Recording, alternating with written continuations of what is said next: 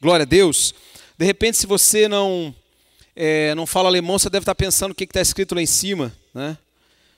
E se você fala alemão, fala um pouquinho. É, esse é o tema da ministração.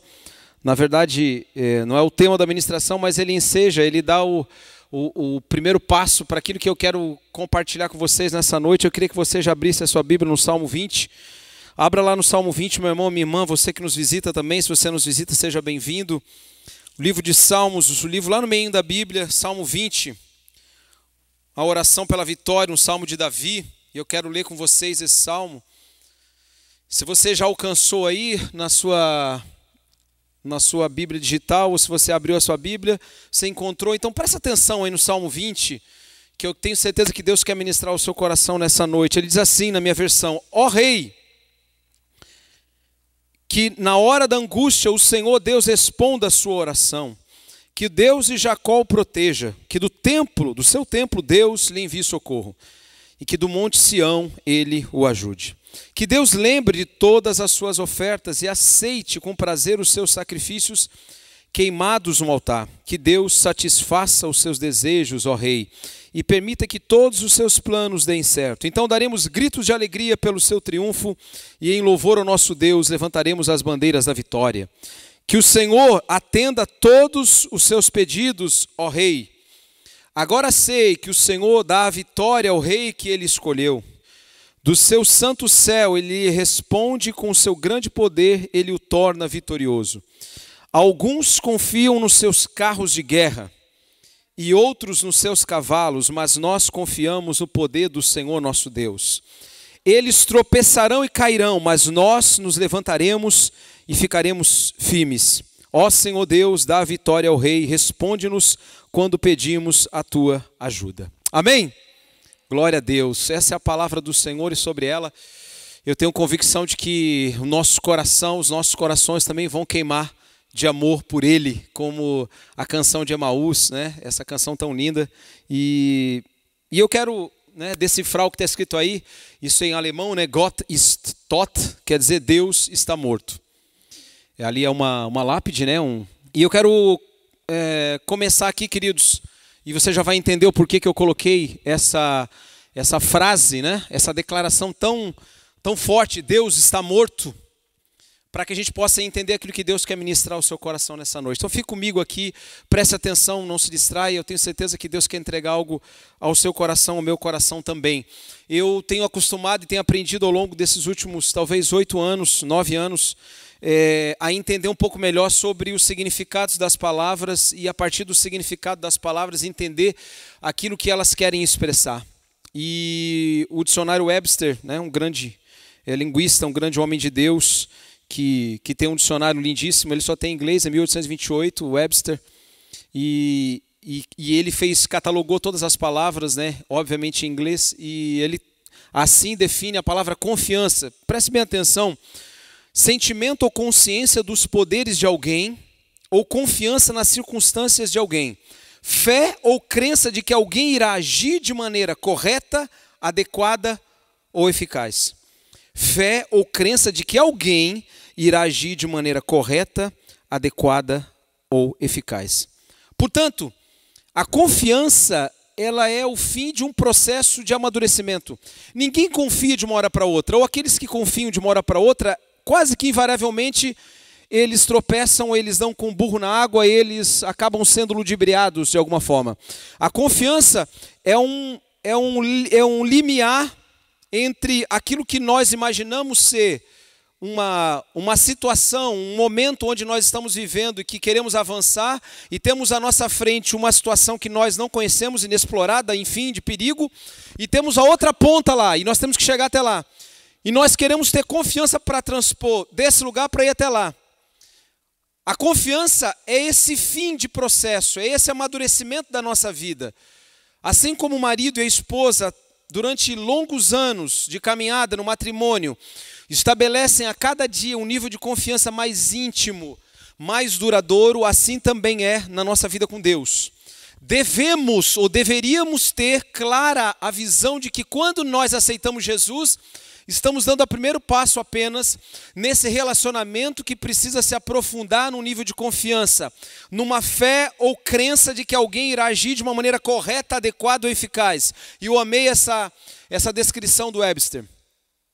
Porque eu preciso confiar, eu preciso estabelecer esse nível de confiança. Eu preciso entender que a confiança é, ela vai me levar a um lugar de segurança. Por isso que eu coloquei esse tema como confiados e seguros. Porque preste atenção, eu dou o exemplo mais básico para que todo mundo entenda, e a gente precisa entender todos. Quando nós temos uma criança recém-nascida, ela está no colo do seu pai, da sua mãe, ou vou pegar uma, uma imagem ainda mais, é, mais forte, maternal, quando a criança, nos primeiros dias, no colo da mãe, sendo amamentada, aquela, aquela criança, obviamente que ela não se sente porque não há ainda essa capacidade cognitiva, mas aquela mãe entende que aquele lugar é o melhor lugar do mundo para aquele filho que ela tem no seu colo, porque ele está ali sendo nutrido, amamentado, protegido, no calor do corpo da sua mãe. Então o bebê está confiante e seguro. Assim, nós, como filhos de Deus, precisamos da presença do nosso Pai, estamos confiantes e seguros. E, e eu fiquei pensando sobre Deus no seu trono nesses dias e como que nós podemos construir com Deus e em Deus uma fé sólida e inquebrável nos dias que nós estamos passando. Como eu disse aqui na semana passada, esses dias que nós estamos vivendo, que você está inserido nele, porque você está aqui dessa maneira como você se encontra, com máscara, afastado da sua família, dos seus irmãos, afastado das pessoas que você conhece há muito tempo, precisando usar máscara para ir em todos os estabelecimentos, para sair na rua, enfim. Tudo isso moveu e mudou a nossa vida, a nossa percepção de muitas coisas. E vai mudar muitas coisas daqui para frente ainda. No entanto, a nossa confiança em Deus, ela precisa nesses dias ser aprofundada. Não é um processo onde deve haver um passo atrás, muito pelo contrário, esse processo que nós estamos vivendo precisa nos levar até esse nível de amadurecimento e de uma confiança irretocável, inexpugnável, uma fortaleza. E eu não sei como é que está o seu coração aqui nessa noite. Eu não tenho um termômetro um, para entender aquilo que está no seu coração e como tem sido esses dias. Mas aquilo que eu quero é, conversar e partilhar com vocês aqui do Salmo 20 tem como base essa palavra do rei. No Salmo 20, nós vemos o rei Davi levantando uma palavra, e a primeira coisa que ele diz é que ele, no momento da angústia, esperava e espera que Deus responda a sua oração. Eu quero dizer que no momento da angústia, Deus continua no seu trono e atento às nossas orações. Você pode dizer amém? Deus continua no seu trono e atento às nossas orações, Deus não está morto. E aqui eu quero, claro, trazer essa essa frase para que a gente possa entender da onde eu tirei isso e por que que isso modela, por que que isso tem se intensificado nesses dias e por que que isso muitas vezes invade o seu coração e traz ao seu coração transtornos, dor, inquietação, medo, angústia sobre o amanhã. Gott ist tot. Essa é uma declaração do século XIX 1840 e pouco, que está no livro Gaia Ciência, do filósofo alemão Nietzsche. Não sei quantos já leram um livro, enfim, ou conhecem alguma coisa já ouviram falar sobre Nietzsche. Depois você pode procurar, procurar no, na, no Google, né, Nietzsche, você vai procurar e vai entender um pouco sobre isso. Mas essa declaração de Nietzsche, lá do século XIX, 1800 e pouco, você pode entender assim, bom, pastor, mas o que, que tem a ver agora conosco? Tem muito a ver, mas muito a ver. Porque essa declaração de Nietzsche, ela vai trazer para nós um, um, recado muito claro da história, para agora, para esses dias que a gente está vivendo. Quando Nietzsche escreveu isso lá em 1800 e alguma coisa, em 45, quando ele publicou a primeira edição do livro Gaia Ciência, ele estava dizendo que naquele momento, em 1800 e pouco, no século XIX, lá na Europa, onde ele estava, mas ele olhando para o mundo, vamos dizer assim, não com a visão que nós temos hoje, microscópica, porque ele não tinha essas capacidades tecnológicas de olhar onde estava o que estava acontecendo, por exemplo, na América do Sul ou na China, mas entendendo o mundo, ele declara que os homens nós matamos Deus. E ele diz: a sociedade matou Deus. Ele usa uma, uma ilustração do louco e ele fala: o louco sai às ruas e diz: Vós, vós matás, vocês mataram Deus, vocês com as suas vidas, isso é agora que nós faremos. E essa frase muitas vezes incompreendida dentro do, do contexto total da vida de Nietzsche, porque ele diz: Nós matamos Deus, então ele está morto, ele está quieto. E aí, quando ele fala matamos Deus, ele olha naturalmente para a religião católica, para a igreja, não só católica, mas para a igreja protestante católica. Ele diz: Esse tipo de vida, esse tipo de religião morreu porque as pessoas olham para isso e elas não entendem, e elas não compreendem, elas não veem nenhum valor nisso na vida delas. Eu quero dizer para você, isso veio como uma seta dentro de uma visão cristã, de que Deus está vivo e Ele está assim governando e Ele está atento a todas as coisas, eu quero dizer. Ele não está preso a qualquer circunstância, Deus ele olha para cada criança aqui, ele olha para cada adolescente, ele olha para cada homem e mulher aqui, mais velho e mais novo. E ele sabe do que, que nós somos feitos. E ele sabe aquilo que está passando nesses dias. Nesses dias, a nossa confiança precisa voltar completamente a Deus. E talvez você se pergunte mais uma vez o que isso tem a ver com os nossos dias, os dias de hoje. Eu quero dizer tudo, absolutamente tudo, porque essa frase encerra uma sentença. E essa sentença ela vem durante toda a história. Eu estou falando apenas de 1800 e pouco, nem 200 anos atrás, 180 anos atrás. E essa, essa frase, essa visão de que Deus ele se abstraiu, de que Deus ele, ele está lá apenas esperando o dia onde haverá o juízo final, onde todos serão julgados, e aqui foi feito todas as coisas como ele quis fazer, e o homem bagunçou tudo e ele se afastou. Isso não é verdade. A palavra desmente de uma maneira categórica tudo isso. Eu quero dizer para você, para que a sua fé possa ser nessa noite vivificada. A nossa confiança se ancora em nossas crenças. Não se esqueça disso, por favor. A sua confiança, ela se ancora, ela está sustentada naquilo que você crê. Se você crê em qualquer coisa, você vai confiar em qualquer coisa. Eu lembro que, assim como eu, muitos aqui também não vieram lá do berço de um lar cristão, e quando eu digo cristão, não católico, mas evangélico, né, com uma liturgia evangélica, mas a minha avó, já falecida quatro anos, ela era muito voltada a essas crendices populares, né, a benzer. Quantos aqui foram participaram de benzedeiras, benzediços? Olha quanta gente, né? Olha quanta gente foi benta aí, hein? E, e a minha avó, quando dava alguma coisa, ela tinha uma crença. E essa crença movia ela a um nível de confiança. Presta atenção. As nossas crenças, elas sustentam as nossas convicções. E a nossa confiança está ali. A minha avó cria que quando nascia alguma coisa, quando alguém estava doente, alguma coisa acontecia, ela levava lá para a benzedeira. Era uma convicção dela, era uma crença dela. E ela confiava que aquela pessoa ia pegar lá um negocinho, ia fazer isso, aquilo e aquilo, ia fazer uma reza, ia botar lá o tocinho, ia enterrar para verruga, não sei o quê. Para tudo quanto é coisa tinha uma simpatia. Por quê? Porque ela estava ancorada numa crença. E eu quero dizer, meu irmão, minha irmã, você que está aqui, que é adolescente, jovem, esqueça esqueça de uma coisa: se você não estiver convicto, claro, certo, acerca das suas crenças, você será removido facilmente do seu lugar. Assim, ó, facilmente, se é que se você já não foi removido. E eu digo isso com todo o amor para que você acorde nessa noite. Para que você acorde.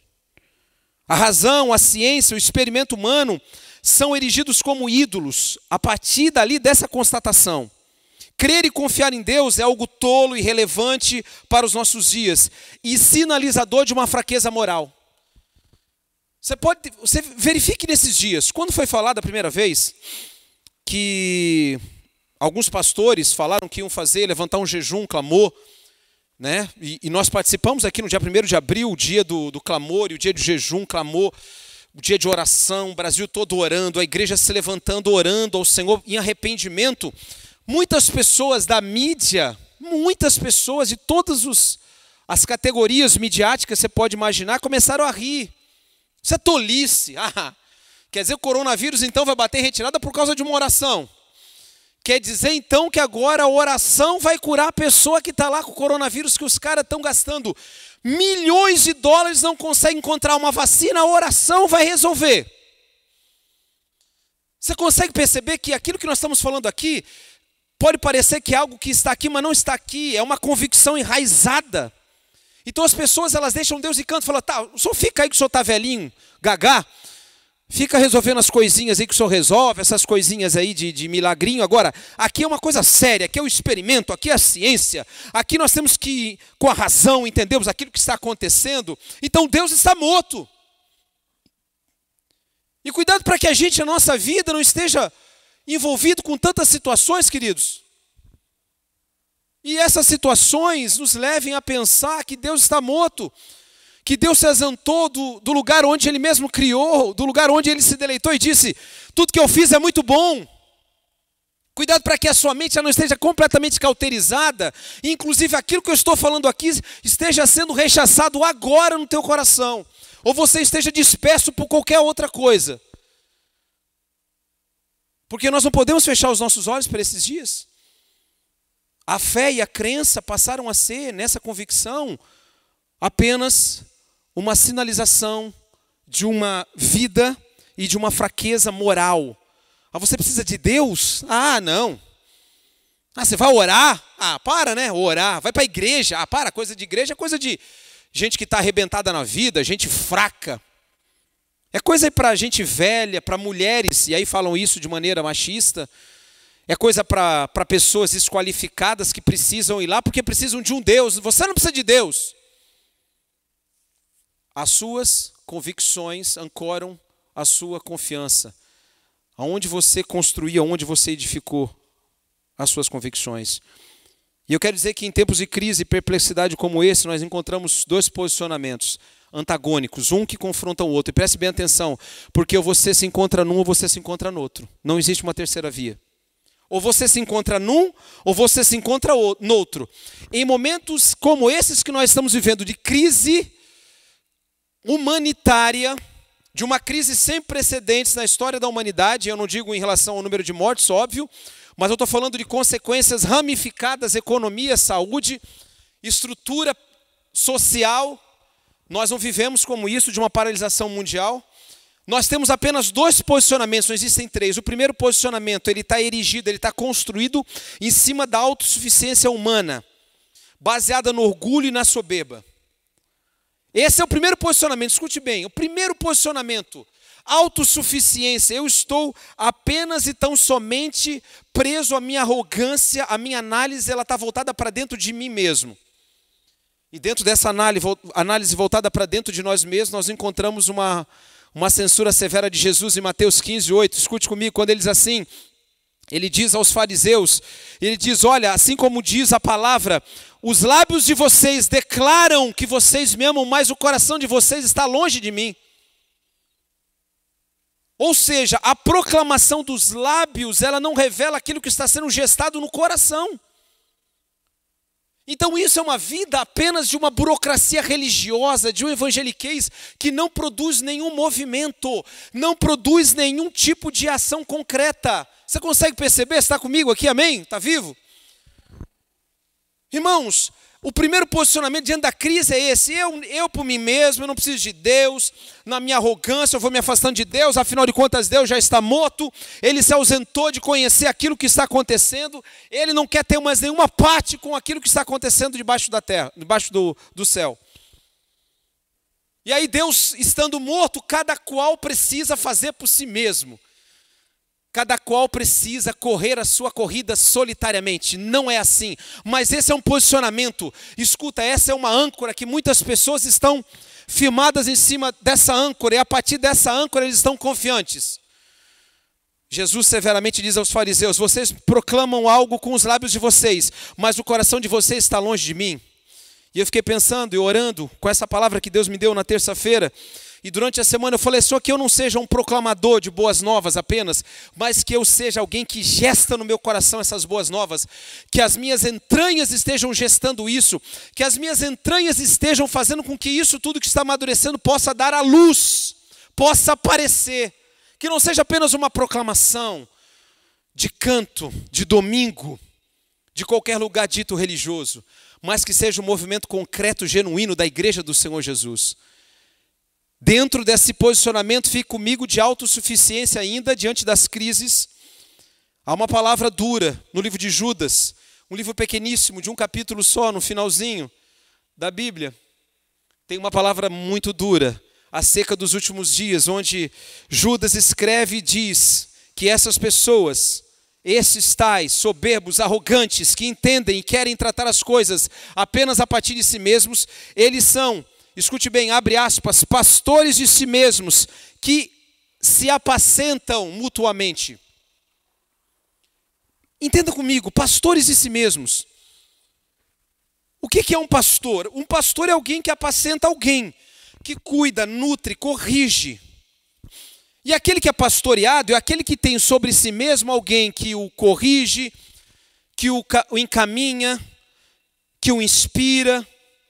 Agora, quando eu me apacento a mim mesmo, quando eu sou pastor de mim mesmo, eu olho para mim e falo: puxa vida, caramba, estou bem demais. Pô, bora lá. Eu me apacento, quer dizer, eu já parou para pensar? Ei, se você na sua vida estivesse apenas fundamentado com a sua confiança apenas naquilo que você sabe ou pensa acerca de si mesmo?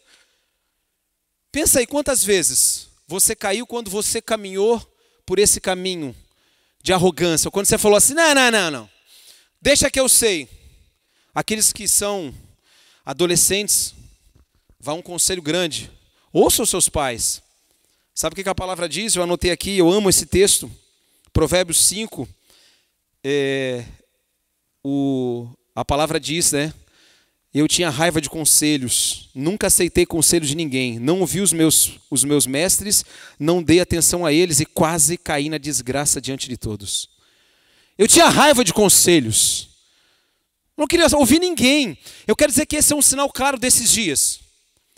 De repente você está passando aqui por alguma situação familiar, profissional, sentimental, existencial, e você está tentando de alguma maneira, dentro daquele posicionamento, o primeiro, estou falando do primeiro posicionamento ainda, da autossuficiência, do orgulho, da arrogância, você está tentando se apacentar a si mesmo. Você olha para você mesmo e diz assim, não, mas eu vou conseguir, eu vou conseguir, eu vou, eu vou, eu vou conseguir, eu vou sair desse pântano no qual eu estou até o, o pescoço é o, uma figura, né? Até na, na, na faculdade de psicologia eu, tinha um texto que falava sobre a síndrome do barão de Munchausen, uma figura que falava sobre o homem que caía num pântano e ele puxava pelos próprios cabelos, tentando ele por ele mesmo falar: Não, eu vou te salvar, eu vou te salvar, tenta você. Se afogando e você assim: Não, calma, calma que eu vou te salvar, calma, vamos. Essa é uma figura que revela muitas vezes esse nosso coração arrogante, eu nunca ouvi conselhos. Eu quero dizer para você, nós precisamos ouvir conselhos nesses dias. Não sei se você está ouvindo conselhos. Não sei se você parou para ouvir conselhos. Eu quero dizer de uma maneira bem direta, por exemplo, se você está passando por dificuldade financeira, no trabalho, em situações que você não tem encontrado saída, você buscou conselhos de alguém ou você, ah, eu vou ir, sei lá, vou dar um jeito. Você ligou para alguém que pode dar um conselho e falou: ei, de repente não sou eu, na área sua, não sou eu que vou poder te dar um conselho bom numa área que você quer profissional X. Pô, olha só, eu estou pensando em mudar a minha profissão. Agora surgiu uma oportunidade, sabe como é que essas coisas agora mudaram? Eu estou pensando em fazer algo diferente. Eu vou pegar um conselho de uma pessoa mais velha, com um pouco mais de experiência, com um pouco mais de maturidade, que tem um pouco mais de carreira, e vou perguntar: ei, Fulano, o que, que você acha? O que, que você acha? Estaria certo eu fazer isso? Eu tenho um dinheirinho lá só separado e agora nesse momento eu vou tentar empreender. Eu nunca ouvi conselhos, eu tinha raiva dos meus mestres e quase caí em desgraça diante de todos. Não seja assim. E agora eu vou apertar um pouco mais. Talvez você esteja passando por situações que não foram de agora, da quarentena, mas é que elas se avolumaram, elas tomaram agora um, um contorno maior dentro da sua casa, da sua família. Você está tentando, lutando junto com seus filhos, com sua família, com seu esposo, com a sua esposa, por si mesmo, tentando pelo seu próprio cabelo tirar você do pântano e você não consegue. É o posicionamento da arrogância, aquele condenado por Jesus que diz: Olha, vocês estão falando, proclamando uma coisa, mas vocês não estão gestando isso dentro de vocês. Vocês dizem que vocês querem ouvir conselhos, mas vocês não ouvem. Vocês querem ouvir pessoas dando uma direção, mas quando as pessoas dão a direção, vocês não querem acatar as direções. Como um filho rebelde diante do pai. Mas nós continuamos ainda vendo essas pessoas, e Judas continua ainda nessa ilustração e diz: escute bem, essas pessoas são como árvores que em plena estação dos frutos, destes desprovidas, duplamente mortas, árvores em plena estação de frutos, destes desprovidas, duplamente mortas. Presta atenção para ver a gravidade dessa expressão. E vamos entendê-la junto com uma outra passagem bíblica que Jesus fala que ele é a videira e nós somos os ramos. João 15 fala sobre isso. Ele diz: Se vocês estiverem em mim como o ramo está na videira, eu estarei dando o suprimento para vocês e vocês darão frutos, e esse fruto de vocês vai permanecer. Ou seja, é da vontade de Deus, é princípio divino, que nós, estando em Deus, estejamos produzindo frutos continuamente. Só que esses homens e mulheres arrogantes, e esses dias mostram essa arrogância, a Bíblia fala e Judas diz isso, que eles, no momento da estação, eles estão desprovidos de frutos. É na hora de dar fruto. E eu quero dizer para você agora, trazendo para a nossa realidade mais crentez, de igreja, de corpo, é agora a hora da igreja materializar toda a sua confiança, aonde ela está ancorada e ela materializar isso na vida das pessoas, num exercício claro, profético de um movimento em direção a elas. É hora de a árvore estando totalmente cheia de frutos, ser colhido o fruto e esse fruto ser dispensado, partilhado com os outros. Não é hora de acanhamento, não é hora de estarmos presos num gueto. Não é hora de nos vermos apenas como se nós estivéssemos confinados dentro de uma religião que não se admite que dela possa ser algo bom para esses dias. Afinal de contas, como eu disse no início. Ah, eu sou crente, tá, tá. É para rezar? É para orar? Tá, fica lá, porque aqui é coisa séria, aqui é ciência. Aqui é coisa do mundo, rapaz. Você está louco? Acorda, você vem fazer oração nessa hora? Nós estamos lutando com coisas seríssimas, economia, o que, vai acontecer? Você vem falar em oração. E aí a gente pode sacar e falar, ah, é verdade, desculpa, seu tio. Vou ficar lá na minha igrejinha mesmo, orando, afinal de contas, Deus está morto e Deus não tem nada a ver com esse negócio aí. Você consegue perceber que essa narrativa, ela entrou de uma maneira tão forte, que muitas vezes nós, como igreja, nesses dias pensamos assim: o que, é que a gente pode fazer mais? A gente, sei lá, não sei, eu, eu tenho é, inspirado, eu tenho de alguma maneira tentado corrigir, admoestar cada um de vocês, porque isso tem sido feito comigo no meu coração para que eu me veja como esse instrumento nesses dias. Eu estou falando ainda do primeiro posicionamento. Esse posicionamento arrogante e soberbo é estéril e ele produz apenas tristeza e angústia. É preciso acordar e reconhecer o quanto nos distanciamos de Deus enquanto sociedade o quanto essa frase de 1840, e não é apenas uma frase, é a declaração de um contexto social, ela ainda faz e ecoa e faz para nós algum tipo de, de reverberação. Como que ela toca no nosso coração? Como que ela move a nossa vida? Deus está morto mesmo? Afinal de contas, nós precisamos dele agora.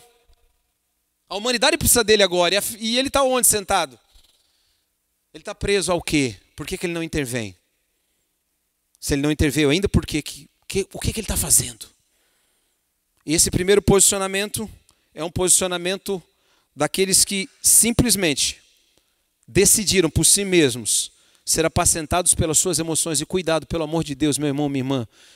Cuidado para que você não, não caia nessa armadilha de imaginar que você pode ser apacentado por você mesmo. Primeiro, você tem um bom pastor que é Jesus Cristo, que vai te apacentar. Segundo, você faz parte de um organismo, de não de uma organização, de um organismo vivo chamado igreja, corpo de Cristo. E esse corpo de Cristo, ele trabalha na mutualidade. Se você se distanciou agora nesses dias, é hora de voltar. É hora de voltar. Mas caminhemos. E agora vamos para o segundo posicionamento. Esse é o primeiro dos, da, é um tipo, uma figura daqueles que no momento de crise voltam-se para si mesmos. E você já deve imaginar qual é o segundo, aleluia. Davi diz assim: presta atenção. No 4, que Deus satisfaça os seus desejos, ó rei, e permita que os teus planos, que os seus planos deem certo. E ele diz: Agora eu sei que o Senhor dá vitória ao rei que ele escolheu, do seu santo céu. Ele lhe responde com o seu poder, ele o torna vitorioso. E aí vem aquela célebre declaração: Alguns confiam em carros de guerra e outros nos seus cavalos, mas nós confiamos no poder do nosso Senhor, o nosso Deus. Amém? Esse outro posicionamento são daqueles que reconhecem e que confiam num Deus que é soberano. Atente para uma coisa: quem escreve esse salmo, o rei Davi, um homem guerreiro, um rei. E ele diz assim: Eu não confio nos meus carros, nos meus cavalos. Eu quero dizer que essa ilustração era justamente muito é, clara. Ela exemplificava aquele momento, porque naquele tempo um exército grande com carros, com cavaleiros, com cavalos demonstrava poder. Poder. Hoje, se a gente olhar cavalo, quem tem tantos cavalos? Ah, o cara é fazendeiro cara não vai para a guerra com cavalo hoje. É ou não é? Vai? Não, né, irmão? Hoje a guerra é biológica. Hoje a guerra, os caras estão lá jogando videogame. O poderio militar dos Estados Unidos, a nação com o maior poderio militar. Eles não têm cavalo de guerra. Mas eu acho que o Trump, quando olha para ele lá e olha para aqueles botões, aquelas bombas atômicas e, e os cambau a quatro, ele fala assim: nossa, com os quatro botãozinhos, a gente aperta aqui e faz um barulho no mundo. A gente dispara mísseis para todos os quatro cantos do mundo dos nossos submarinos nucleares, que estão agora, nesse momento, submersos e ficam lá meses, preparados para uma situação de guerra, para lançar uma bomba. Talvez essa seja uma confiança grande desses dias. Davi diz assim: Ei, eu não confio em carro e cavalo. E eu quero dizer para você que esses, lembre de novo o que eu vou falar. A nossa confiança, ela está ancorada nas nossas convicções.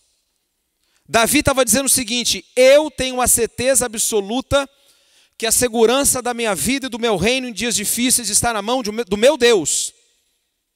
E essa segurança na mão de Deus, eu quero dizer para você, é uma segurança que nós, agora entendendo dentro da cronologia bíblica, chega na pessoa de Jesus Cristo, aleluia.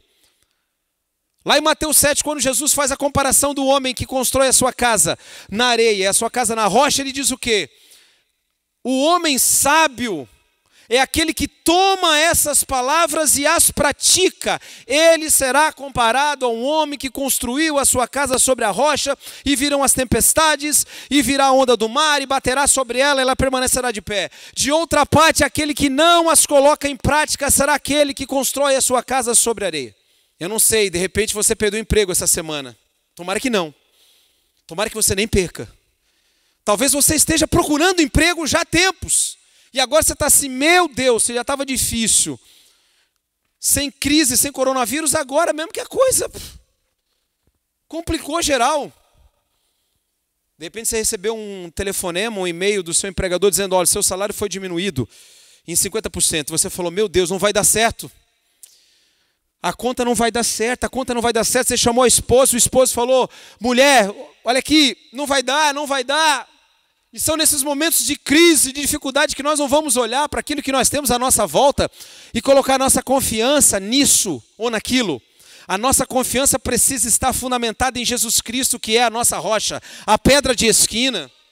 Mas isso não pode ser apenas uma coisa declarada e proclamada, porque tem muita gente proclamando um monte de coisa, inclusive sobre Jesus, sobre ele, sobre várias coisas que dizem respeito a Jesus, mas Jesus deixa claro que aquele que é o homem sensato, sábio, é aquele que toma essas palavras e as coloca em prática. Há um exercício efetivo, não é apenas um conhecimento, um crescer espiritual, teórico um insuflar da alma. Agora eu sei mais de Deus. Agora eu sei mais de Deus. Nós sabemos mais de Deus e cada vez mais Deus é quando nós botamos o nosso joelho no chão na madrugada e oramos e clamamos a Ele. O Senhor acalenta o nosso coração. É quando você vê uma oração respondida na sua casa. De repente você está pensando, pastor, mas faz anos que eu não vejo isso, então essa é a hora. Eu não sei que você já devia estar no chão chorando, pedindo perdão para Deus. Porque são dias que o Senhor tem mostrado claramente, ou nós estamos desse lado, um posicionamento de arrogância, como eu falei, ou nós somos como o rei Davi, que nós estamos de pé, aleluia, que não confiamos em carros, nem cavalos. O rei promulga um decreto, e eu acho isso lindo. Escute, nós confiamos no poder do Senhor, nosso Deus. A fé ultrapassa as barreiras pessoais no seu reino. Deus seria engrandecido, cultuado e glorificado. Escute bem, aqui uma declaração é, evidente de Davi de uma responsabilidade do rei para com os seus. Não era uma fé privada, É claro que nós não vivemos um regime de monarquia. Você pode estar pensando assim, ah, mas lá era o rei, claro. Mas eu quero dizer que a igreja está sendo chamada nesses dias para fazer uma proclamação pública. Ele diz, mas nós confiaremos. Ele não está dizendo apenas eu, esse reino confiará em Deus. É claro que nós não vivemos num regime de monarquia, como eu disse, e o presidente, dentro do Estado laico, não poderia, ele por si mesmo, dizer que todo o Brasil deveria professar essa fé. Não cabe. Mas ele poderia fazer isso na esfera privada. Agora eu estou falando como igreja. Agora, igreja, vem para a igreja. Você, como igreja do Senhor Jesus, que tem a semente, a semente do reino de Deus, precisa fazer como o rei Davi fez. Olha, nós vamos proclamar que nós confiaremos. Ah, vocês estão confiando em quem? Vocês estão confiando no presidente? Vocês estão confiando na cloroquina, no, no não sei o que lá? Vocês estão confiando em 500 coisas?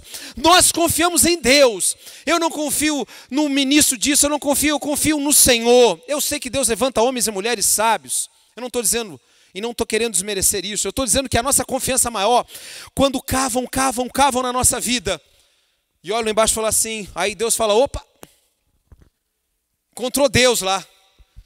Essa é a confiança de Davi. Ele está dizendo: olha, eu vou tornar isso público. E sabe um exemplo claro disso na Bíblia é Josué 24. O último capítulo do livro de Josué, quando Josué chama quem? Escute, a Bíblia diz no capítulo 24: Josué se despede do seu povo e chama os sacerdotes, os reis e os juízes.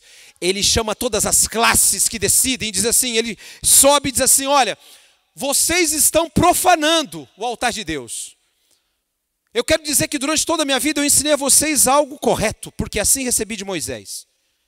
Agora, quando eu estou indo, eu quero dizer que eu e a minha casa continuaremos servindo ao Senhor, mas escolham a quem vocês querem servir.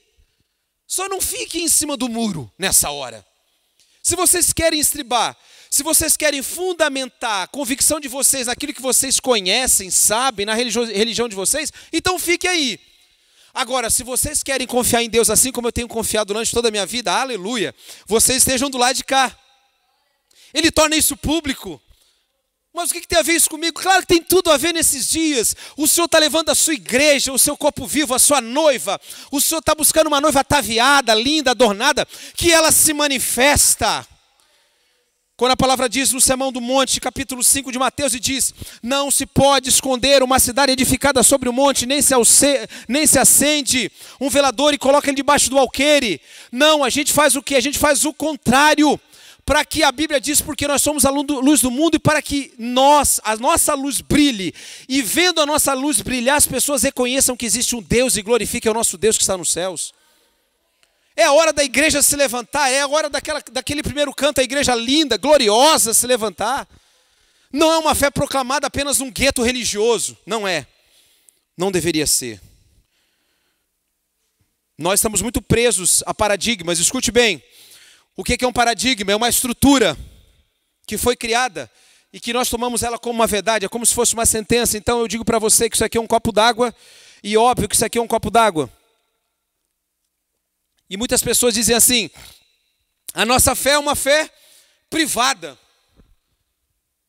É uma fé apenas para um gueto religioso. E muitas vezes as pessoas nos veem assim dessa forma. A igreja é sem relevância. O que a igreja tem a dizer nesses dias? A igreja vai orar. Claro que nós vamos orar. Lembra como começou esse aqui? Salmo 20? O rei, que na hora da angústia o Senhor Deus responda a sua oração. Aleluia. Ele entende aonde ele está. Ele entende aonde ele está, a oração dele.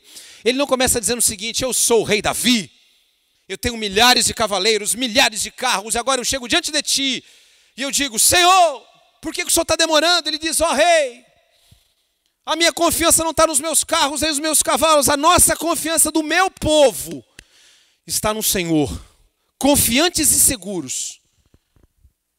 E eu quero dizer: e a sua casa e a minha casa? Você pode estar dizendo, pastor, mas como é que eu vou fazer isso? Eu não posso chegar lá no Salvário e falar, Salvário, ó, lê esse decreto a partir de amanhã. Criciúma inteira vai começar a orar de madrugada, porque eu sou decretor. Não dá para fazer isso. Que bom seria se um prefeito um dia fizesse isso, em nome de Jesus. Mas não depende apenas do prefeito.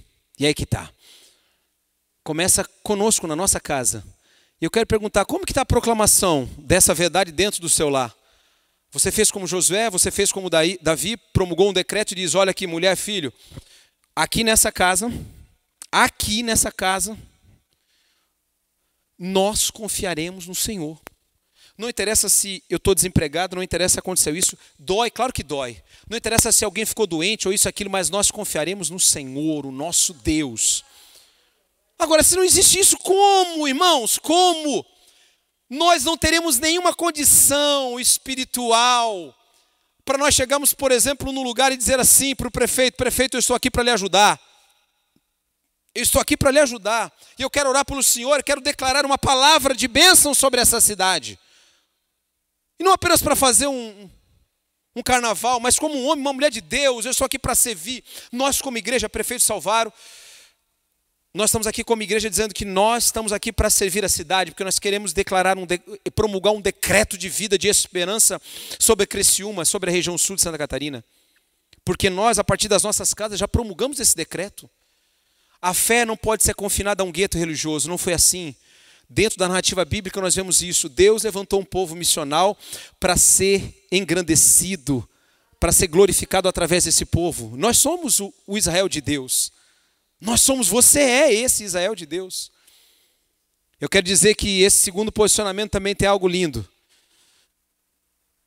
Esse segundo posicionamento tem uma história. Davi reconhecia Deus em sua história. A confiança a confiança de um homem deixa rastros ao longo do tempo. A confiança em Deus que um homem professa deixa rastros. Se, vo, se você não tem esses rastros, ah, mas eu confio naquilo ali, não tem. Não, deixa rastros. Sabe o que que esse Davi era aquele menininho, adolescente lá de 2 Samuel, 17, ruivo, pequeno, que Golias olha para ele e diz assim: Quem? Você? Pequeno, ruivo? Até bonitinho ele é. Você vai vir comigo? Você está olhando para mim? Ó, oh, Deus está morto, hein? Você vai me enfrentar mesmo? Então tá.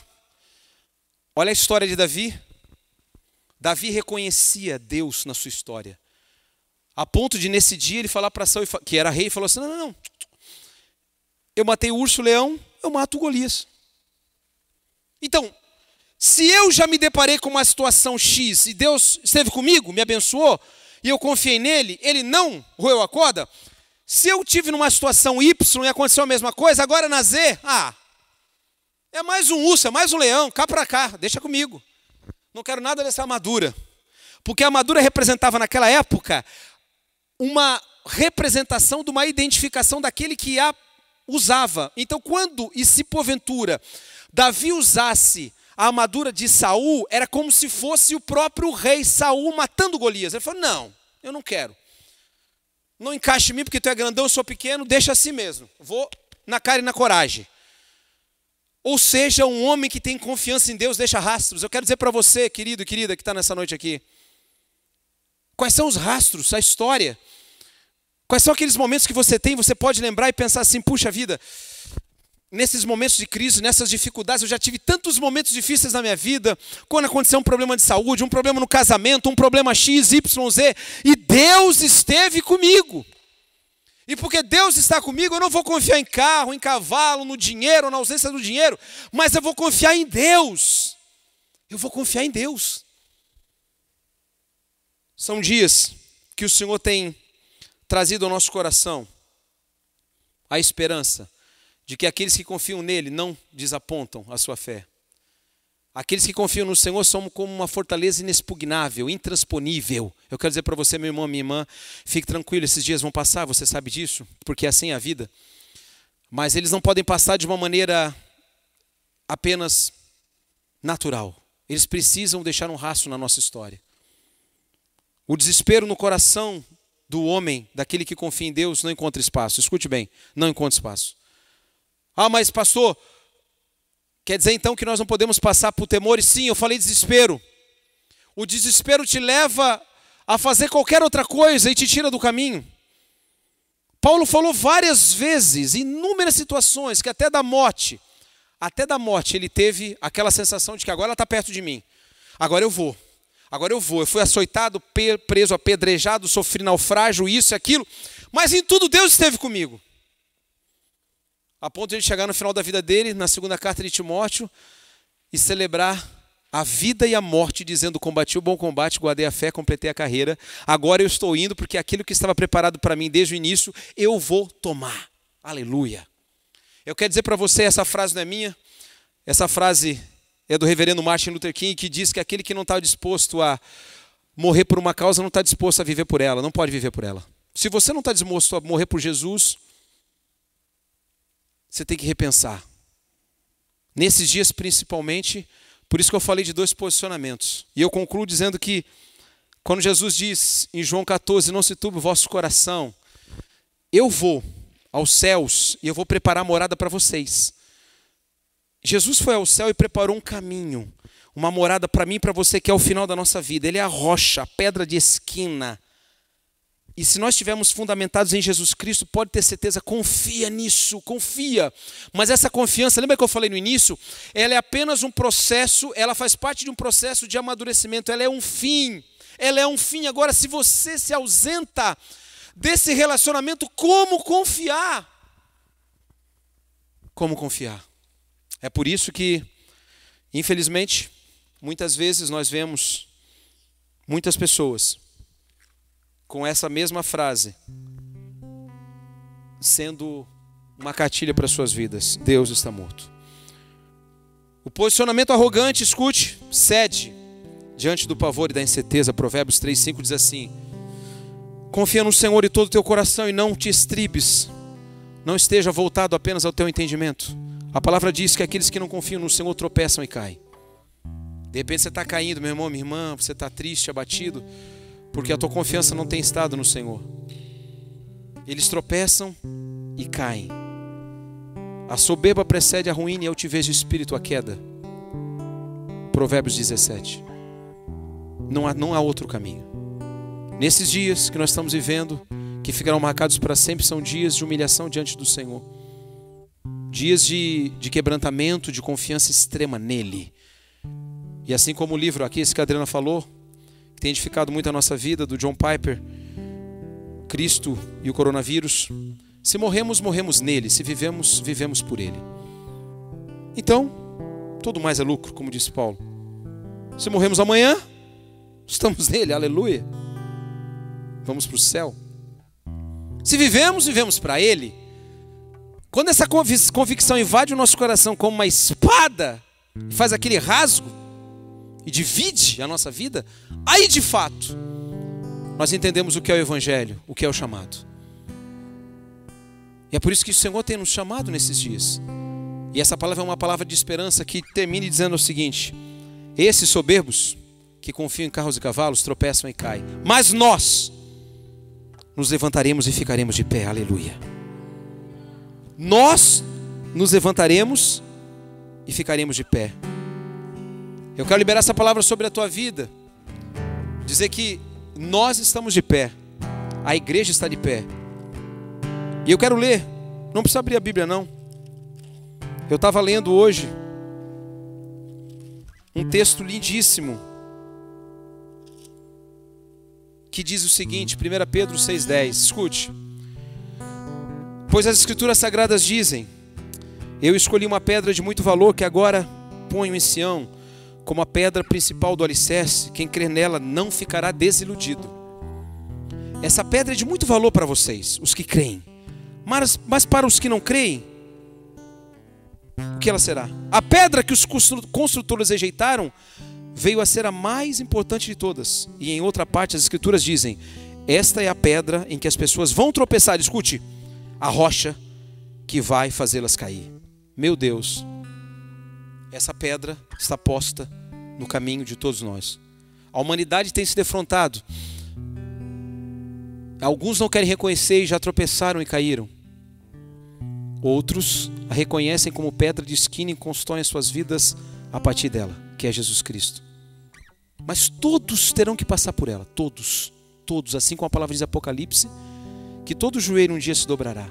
Toda língua vai confessar, nem todos serão salvos, mas todos terão que confessar que Jesus Cristo é o Senhor. Porque a pedra de esquina, esquina colocada ela pode ser uma pedra de tropeço para o arrogante, para o soberbo, mas ela pode ser uma pedra que a partir dela tudo se constrói. Aleluia. E Pedro termina dizendo o seguinte: essas pessoas tropeçam porque não creem na mensagem. Escute, de acordo com a vontade de Deus para elas. Mas vocês são a raça escolhida, para você, para mim, os sacerdotes do rei, a nação completamente dedicada a Deus, o povo que pertence a Ele. Vocês foram escolhidos para anunciar os atos poderosos de Deus, que o chamou da escuridão para a sua maravilhosa luz. Antes, vocês não eram povo de Deus, mas agora são o seu povo. Antes, não conheciam a misericórdia de Deus, mas agora já receberam a sua misericórdia. Essa promessa é para você e para mim. Povo escolhido para anunciar as virtudes daqueles que nos chamou das trevas para o reino do Filho do seu amor, para uma luz que para aquele que vive em pecado é inacessível, mas para aqueles que já experimentaram a misericórdia de Deus, esses já a conhecem. Eu quero dizer que esses dois posicionamentos estão na nossa frente nessa noite e vão continuar sempre. E eles vão denunciar o que vai no nosso coração. Talvez Deus esteja morto, como a sentença de Nietzsche do século XIX. E eu tenho certeza e afirmo isso com convicção. Para muitas pessoas e para a sociedade, no sentido geral, Deus morreu. Deus morreu. E o mais triste é saber que para muitas pessoas, ainda que professam uma fé e caminham dentro de uma igreja, para muitas dessas pessoas, Deus também morreu. Porque Deus ficou circunscrito, preso apenas a uma reunião de domingo. Apenas a uma reunião de domingo. Não, Deus não está morto. Deus não está numa caixinha religiosa, de uma burocracia, de uma fé fria. Não. Deus continua vivo, soberano, ouvindo a oração do rei, ouvindo o nosso clamor. E é por isso que esses dias têm sido dias de grande dispensação dos céus. Talvez você não esteja vendo porque vocês não, você não esteja dando o tempo necessário e a oportunidade necessária para Deus ministrar o seu coração. Talvez os seus dias estejam tão tomados, os seus afazeres, como Marta, recebendo o próprio Cristo e desconsiderando a presença dele como o alvo mais importante daqueles dias. A pedra, repito, está colocada no meio. Alguns, muitos, já tropeçaram nela, voltam, tropeçam de novo. Outros param, olham, se prostram na presença de Jesus e começam a partir dessa pedra construírem as suas vidas. E o mais lindo de tudo isso é que essa construção dura para sempre. Aleluia. O fruto permanece para sempre. Nós vamos passar. Essa crise vai passar. Nós não estaremos mais aqui, talvez aqui a 100 anos. Vou chutar aqui, só as duas pequenas aqui na frente. Se algum bebê está sendo gestado aí, a gente não sabe, no ventre de uma mãe aí. Mas nós todos, muito provavelmente daqui a 100 anos, você já parou para pensar o que, que são 100 anos em toda a história? Daqui a 100 anos, se Jesus não voltar antes, nós não estaremos mais aqui. Talvez não exista mais esse lugar. Talvez exista aqui uma outra coisa. Uma lanchonete. Sei lá, um parque de diversão. Isso não me dói o coração. Dói meu coração quando eu vejo pessoas que podem, nesses dias, construir as suas histórias para a eternidade estão tropeçando nessa pedra, quando deveriam parar e construir as suas vidas a partir dela. Porque nós somos eternos. Os nossos filhos, netos e bisnetos vão continuar proclamando essa mensagem até a volta de Cristo.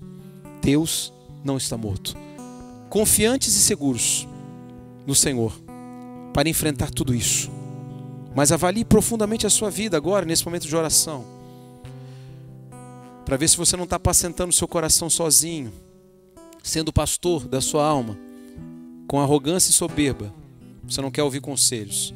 E se você está em paz, guardando seu coração em Cristo, confiando nele, não em carros e cavalos, não no seu trabalho, no sustento que você tem, não confie nisso. Confie no Senhor. Eu queria que você, assim como você está, curvasse sua cabeça e nós todos vamos orar nesse tempo. E vamos pedir ao Senhor que possa ministrar o nosso coração e que Ele possa trazer revelação dos céus e, e que não seja, porque não pode ser um sentimento apenas, uma emoção produzida por uma circunstância, mas que seja a palavra de Deus movendo o nosso coração a tomar as decisões que nós precisamos tomar, porque Deus não está morto. Ainda que a sociedade, alguma, ainda que algumas pessoas o tenham como morto Ele continua vivo e soberano sobre tudo e sobre todos.